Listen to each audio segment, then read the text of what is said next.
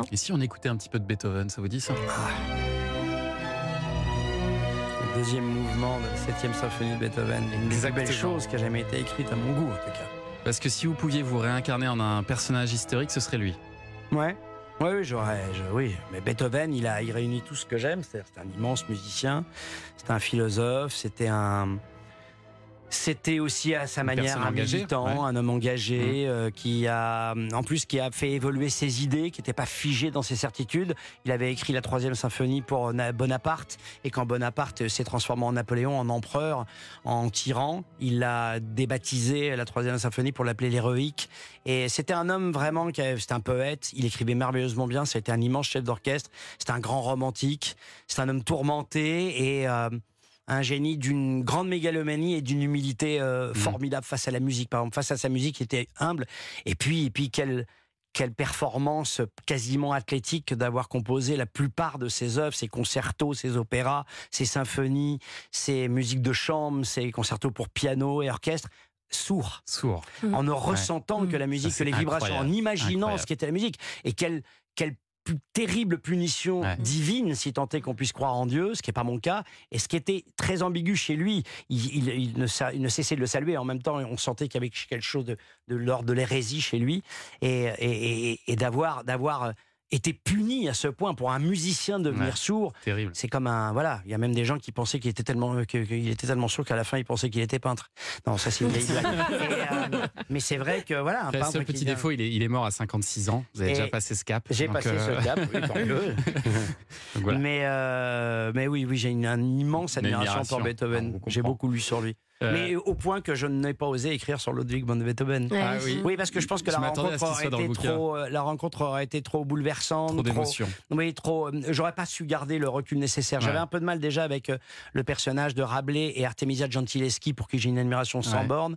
Et, euh, et je le sentais parce que je me laisse tellement euh, euh, pénétrer par, par ce qu'ils disent, par ce qu'ils sont, qu'il y a des moments qui sont extraordinairement émouvants pour moi lorsque j'échange avec eux. Parce que à un moment, euh, moi, quand j'écrivais, j'étais quasiment, pour certains personnages, dans une sorte de transe où j'avais vraiment l'impression de discuter avec eux, c'est fou. en m'appuyant sur les éléments qu'on m'avait donnés, évidemment. Allez, on va aller faire une petite sortie maintenant euh, au Louvre-Lens. Je ne sais pas si vous avez déjà eu l'occasion euh, d'y aller. J'y mais passe ma vie au Louvre, moi. Marie nous propose une balade, une expo adorée par les enfants. Oui, alors là, vous avez reconnu le générique de Game of Thrones. Oui. C'est euh, un bestiaire magique que nous propose le Louvre-Lens avec cette exposition consacrée aux animaux fantastiques. J'ai le catalogue là qui doit peser 7 Ouh là kilos. là. Euh, c'est une sortie, voilà, c'est une idée de sortie euh, pour ses vacances et donc pour explorer euh, les légendes autour des dragons, des licornes et des phénix. Et je suis sûre que cette exposition, eh bien, elle va réveiller l'enfant qui est en vous. En fait, on a l'impression de visiter la caverne d'un sorcier avec des œuvres rares, comme ce livre de magie ou cette sculpture en bois représentant une grande goule. La goule, c'est la, la femelle du vampire, une goule aux grandes griffes et aux yeux effrayants, ou encore cette gravure représentant une chimère à trois têtes déchiquetant une proie. Voilà, tout un programme. On suit l'histoire de ces bêtes fantasmées depuis des centaines de milliers d'années par nos hommes des cavernes, et puis fantasmées aussi par nos artistes d'aujourd'hui, comme l'explique Hélène Bouillon qui a porté ce projet d'exposition. se rend compte que dans l'histoire de l'art des animaux fantastiques, quand ils reviennent, ce sont des époques où on a besoin de leur magie pour réenchanter notre monde. C'est c'est pas forcément des, des époques où l'être humain se sent très très bien dans son monde. Je pense que leur omniprésence, là, à l'heure actuelle, et l'omniprésence du genre fantasy avec un Y, ça dit pas mal de choses sur le mal-être de notre époque, justement. Voilà, alors ces bêtes, vous l'avez entendu, nous réenchantent. Bon, elles nous effraient, hein, ça c'est la première des caractéristiques des animaux fantastiques. Elles nous fascinent, mais elles peuvent aussi devenir des créatures bienfaisantes. Prenez par exemple le Pazuzu.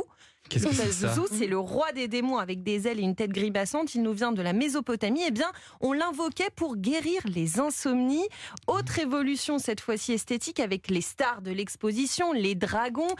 D'abord, serpent aux ailes de chauve-souris et il passe ensuite à des créatures vertes aux longues dents. Je me suis rendu compte qu'il y avait beaucoup de dragons euh, dans la pop culture qui ressemblaient à des dinosaures. Au 19e siècle, quand on a redécouvert ces grands fossiles et qu'on les a appelés euh, sauriens terriblement grands, ça a beaucoup inspiré les artistes du 19e siècle qui ont recommencé à représenter les dragons comme de grands lézards ou de grands serpents. C'est la fusion entre euh, le dragon médiéval avec ses ailes de chauve-souris et ses quatre pattes et puis les dragons très sauriens du 19e qui forment notre dragon aujourd'hui dans Game of Thrones ou Harry Potter. Voilà, des dragons, un mix entre euh, les dinosaures et les dragons du, Moyen Âge.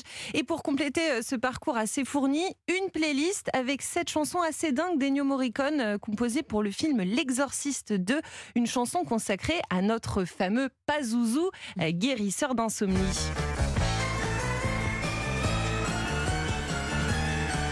Voilà, ambiance, ambiance Halloween. hein, C'est pas dans le. Morricone Non. qu'on connaît oui. d'habitude. On dirait un peu, un peu les musiques des Goblins qui étaient les, les compositeurs euh, de tous les films de, de Argento. C'est plus, c'est- mais ils s'en inspirent, hein, je, je le comprends d'ailleurs. Et enfin, ma pièce préférée, ce déguisement de dragon aux écailles vertes qui aurait sans doute fait sensation un mardi soir. Un costume provenant de l'Opéra national de Paris pour la représentation de la flûte enchantée dans les années 50. Animaux fantastiques, c'est à découvrir jusqu'au 15 janvier prochain au Louvre-Lens. Merci beaucoup Marie Bruno Solo dans un instant sur Europe 1. Nous serons avec un invité inattendu, rien que pour vous. À tout de suite.